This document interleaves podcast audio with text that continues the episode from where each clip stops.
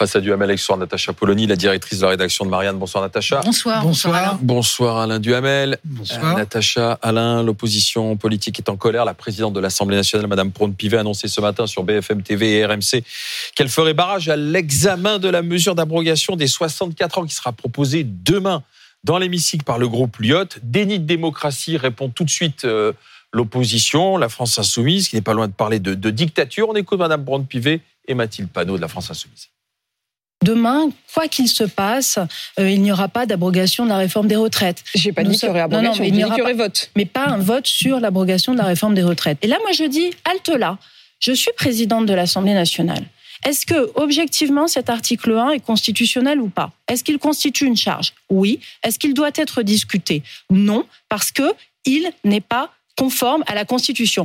Moi, mon rôle en tant que président de la- de l'Assemblée nationale, c'est de m'assurer que les débats à l'Assemblée, dans l'hémicycle, demain, sont conformes à nos règles. C'est euh, un coup de force qui est euh, inacceptable et qui franchit de nouveau un seuil sur euh, les pratiques antidémocratiques de la Macronie.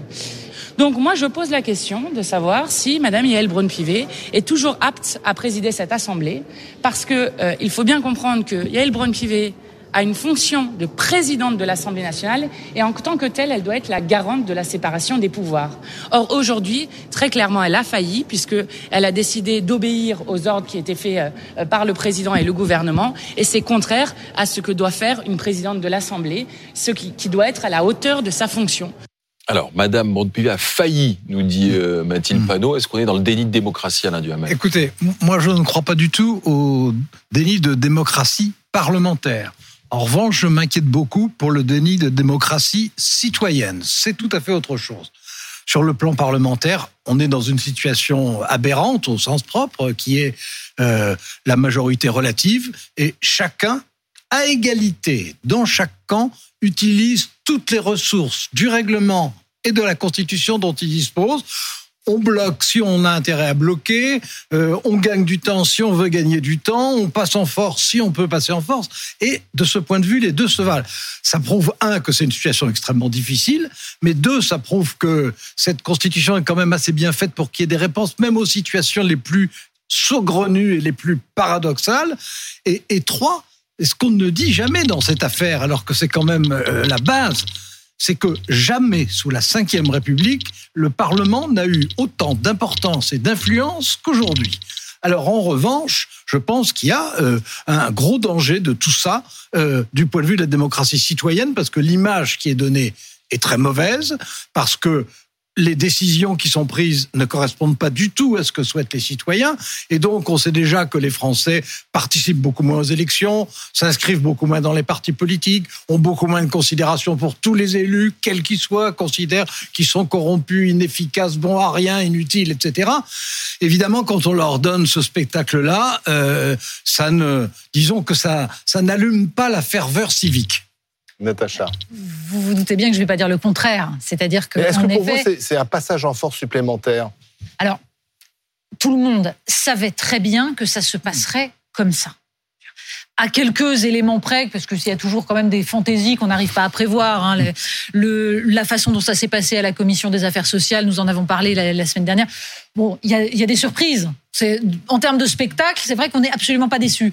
Pour le reste, en effet, on savait tous très bien qu'il y avait mais une chance infime que la proposition de loi Lyotte puisse mettre Mhm. en danger en quoi que ce soit la réforme des retraites. Alors, on pouvait se dire que peut-être il y aurait un vote symbolique, mais Donc c'est un peu le On mal avait des, c'est un compris peu le dès mal le des départ alors. non mais la question qui se pose, là où Mathilde Panot bon, est dans son rôle, qui est un rôle de- d'emphase, c'est quand elle parle de la démission de Yael Braun-Pivet. Là, on est vraiment dans le. hein, ça, ça va, le c'est le, rôle des oppositions de réclamer voilà, de, la démission d'un tel ou d'un tel. Mm. C'est un classique. En revanche, là où elle a raison, c'est quand elle prononce les termes déni de démocratie. Mais vous avez raison, Alain, de distinguer démocratie représentative et démocratie au sens politique.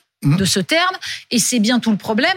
Et j'ai envie de vous dire, il va falloir à un moment donné que nous nous posions collectivement la question de savoir comment nous résolvons ce problème qui est que les institutions de la Ve République sont instrumentalisées aujourd'hui pour aller à l'encontre de la démocratie au sens le plus pur du terme, c'est-à-dire la souveraineté du peuple. Alors- Et c'est certainement pas la France insoumise là dans son dans ses actions qui apporte une véritable réponse, mais il va falloir se poser la question quelles institutions pour empêcher Oui. ce genre de choses? Alors, mo- moi, je, me pose, je ne me pose pas la question des institutions parce que je trouve qu'elles ne sont pas parfaites. Euh, mo- moi, j'aimerais mieux un régime présidentiel réel, dans lequel d'ailleurs le Parlement a beaucoup plus de pouvoir. Bon, Comme aux États-Unis. voilà, c'est ça. Bon, mais euh, c'est pas le cas. Donc, euh, c'est pas le cas, ça sera pas le cas, ça n'est pas dans l'air du temps, et au fond, personne ne le veut. Bon, donc, euh, je rengaine ma, je rengaine ma constitution présidentielle et je regarde celle-ci et je dis, elle n'est pas parfaite. Euh, Elle n'est pas équilibrée. D'ailleurs, elle n'a pas été faite pour être, être équilibrée. Elle a été faite pour organiser, un, la stabilité qu'on a perdue, et deux, la primauté de l'exécutif sur le législatif. Elle a été faite pour ça délibérément. Bon, donc effectivement, elle est par nature déséquilibrée. C'est pour ça que moi j'aimerais bien qu'on la rééquilibre. Pardon, mais Ça ne sera Pardon, mais elle n'était pas déséquilibrée par nature. C'est-à-dire que non, non, Disons, elle n'a jamais à été partir- faite pour à part- être telle qu'elle est là. C'est-à-dire qu'elle n'a mais pas bah- été faite pour que le mandat présidentiel et le mandat législatif coïncident. vrai. Elle n'a pas été a- faite je- je pour que le modifié, comme 49.3 Quand- serve à étouffer le peuple. Elle n'a jamais été faite non, non, non, mais attendez, quand je dis elle n'a jamais été faite, je veux dire en 58. Oui, mais moi En aussi, je parle 58, en elle 58, n'a jamais été faite comme ça. Mais non, mais, mais, mais euh, au contraire, tordue. même en 58, elle était faite, Gérald de Gaulle d'ailleurs l'a dit, euh, elle a été faite exactement pour éviter ce genre de situation. Mmh. Elle a été faite pour assurer l'existence d'une majorité. Et donc, de ce point de vue, on peut dire, elle est en panne aujourd'hui. Oui, mais Bon, elle est en- quand Madame Panot, quand Madame Panot accuse la présidente de l'Assemblée nationale d'être aux ordres d'Emmanuel Macron. Bah, elle, fait de, la- elle fait de la mauvaise politique, elle fait du Oui, théâtre. mais ma- ma- la- la- Madame Pi- Braun-Pivet, au début, ne, ne voulait pas avoir ce Ah, mais non, mauvais mais rôle, attendez, ne voulait pas jouer ce mauvais attendez, rôle mais- d'interdiction de débat. On le sait bien. Alors ça, ça c'est autre chose. Euh, au départ, c'est absolument vrai. Euh, elle a conquis euh, et voulu symboliser l'autonomie de l'Assemblée nationale par rapport à l'Élysée. Voilà. C'était son objectif. Elle avait d'ailleurs elle n'était euh, pas, le- pas choix du président. elle n'était pas le choix du président. Il y a eu un vote Oui, et, et elle a été élue contre le choix du Mmh. président.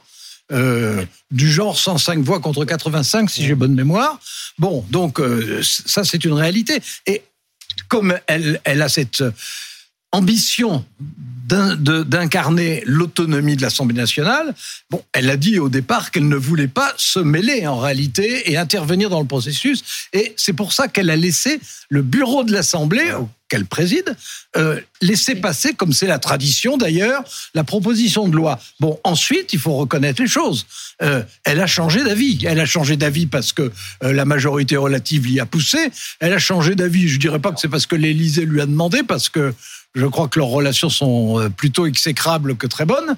Mais euh, oui, elle a changé d'avis. Mais ça, c'est c'est la réalité. Bon, maintenant, est-ce que est-ce que c'est euh, un, un crime contre l'humanité? Non, parce que c'est non, mais Oui. je dis non parce que Mais- elle s'appuie sur un article de la Constitution C'est ça, c'est- qui existe. On lui a- demandé. Est-ce que Madame quoi- Braun-Pivet euh, était finalement sous influence alors qu'elle voulait incarner une certaine indépendance Mais que euh, Yael Braun-Pivet appartienne à un camp politique, tout le monde le sait. Et même si elle veut s'en détacher et être euh, une présidente de l'Assemblée indépendante, euh, et que c'est véritablement son objectif, pardon, mais il est logique qu'à un moment donné, elle fasse un choix qui, en effet, relève d'un article de la Constitution. Le problème là-dedans, c'est d'en arriver à ce moment où on est obligé d'utiliser tous les articles de la Constitution.